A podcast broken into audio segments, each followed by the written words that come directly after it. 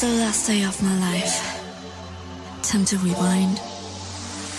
첫눈에 느낀 something new.